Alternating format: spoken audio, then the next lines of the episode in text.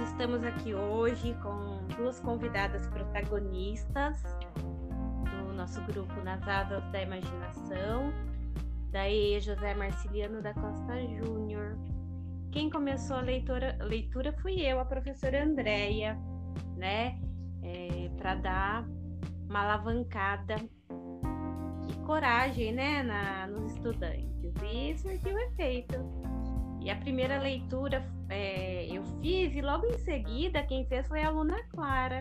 E ela está aqui hoje conosco para falar um pouquinho sobre o que a leitura significou, tem significado para ela em tempos de pandemia. Oi, Clara. Olá.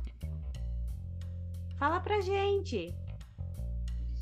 Bom, eu achei muito legal, né? Porque ele ajuda a, ele ajudou a gente a se entreter nessa quarentena e também ele ajudou na escrita e no nosso vocabulário também. Nossa, que legal! Você foi além, percebeu? Do que a gente pensava, né? Porque no início é, o projeto foi criado despretensiosamente. O intuito, na verdade, era que os alunos lessem. E aí do grupo surgiu a ideia de nós gravarmos, porque como hum. ler, né, para alguém de longe?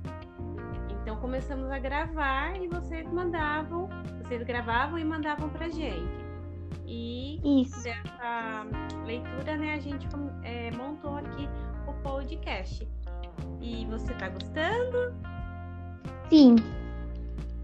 Que legal. É, a gente convidou hoje também a aluna Maria Eduarda mas eu não sei se ela não conseguiu entrar, mas ao vivo é assim mesmo, né, gente?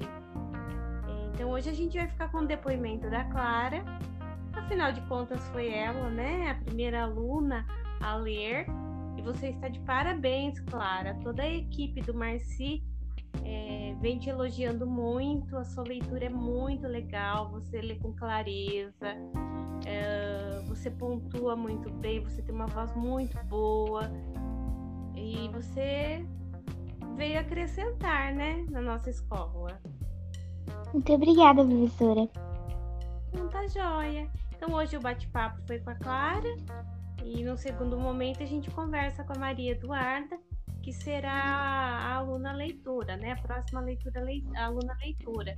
E obrigada pelo seu protagonismo, pelo seu engajamento nesse projeto. Até a próxima, Clarinha. Até. Até, professora.